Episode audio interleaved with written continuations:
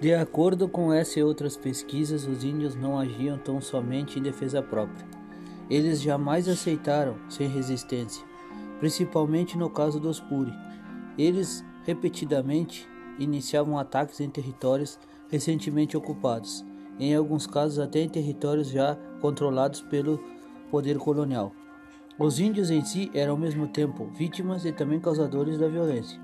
A resistência indígena dava-se pelas fugas dos aldeamentos missionários e de outros tipos de cativeiro, pela defesa das aldeias contra os bandeirantes, por ataques às vilas e fazendo pela colaboração com o europeu, bem como pelo suicídio quando os mesmos eram presos.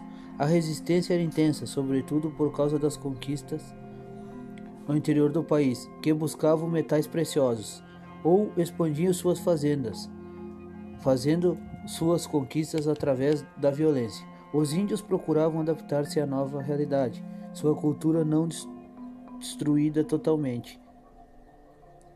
Esta sobreviveu ao fazer elaborações de suas práticas religiosas e práticas cristãs.